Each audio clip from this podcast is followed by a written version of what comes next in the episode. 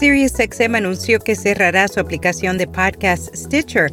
Podium lanza Podbook y revelan que el lanzamiento de nuevos episodios de podcast cayeron un 6,7% en el último mes.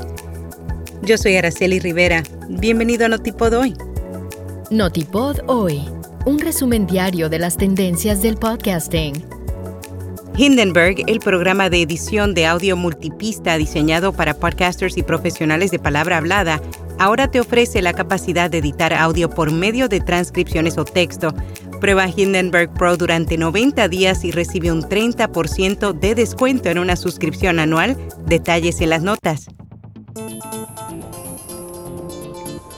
SiriusXM anunció que cerrará su aplicación de podcast Stitcher a través de un memorando, el proveedor de radio satelital reveló que el servicio finalizará el 29 de agosto, esto en un esfuerzo por atraer a más usuarios a su propia aplicación y poner todo su contenido en un solo lugar. Los podcasts proporcionados por Stitcher seguirán estando disponibles en otras plataformas y en la aplicación SiriusXM. Además, la compañía aseguró que aún operarían sus redes Stitcher Studios y Earwolf para hacer podcast. No se prevén despidos como resultado de la mudanza. SiriusXM compró Stitcher en 2020 por hasta 325 millones, uno de los acuerdos de podcast más grandes en un momento en el que la industria estaba en auge.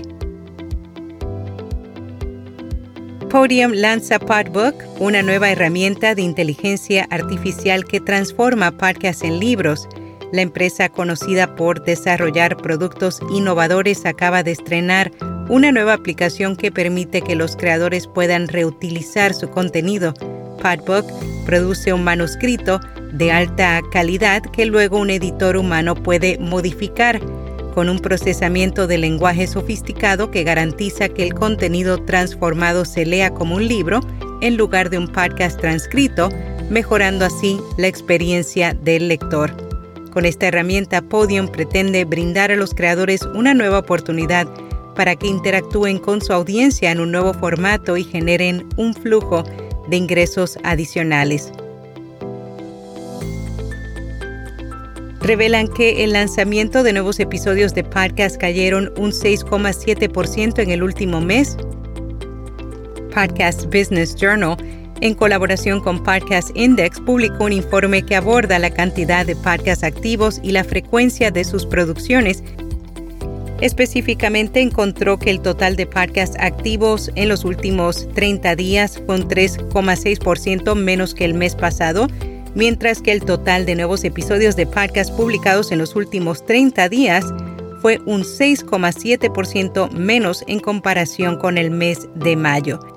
En promedio, el mes pasado se publicó un nuevo episodio de podcast cada 0,8 segundos. RSS.com es la forma número uno de comenzar, crecer y monetizar un podcast. Te ofrecen almacenamiento de audio ilimitado, distribución a los principales directorios, monetización, métricas, multiplataforma y más. Y ahora obtienes acceso a transcripciones automáticas gratuitas en español prueba rss.com. Descubren que el video sigue sin ser una prioridad para muchos podcasters independientes. Según los resultados de la encuesta realizada por The Podcast Host, el 51% de los encuestados dice que no está utilizando video en absoluto en sus podcasts y casi un tercio no tiene planes de hacerlo.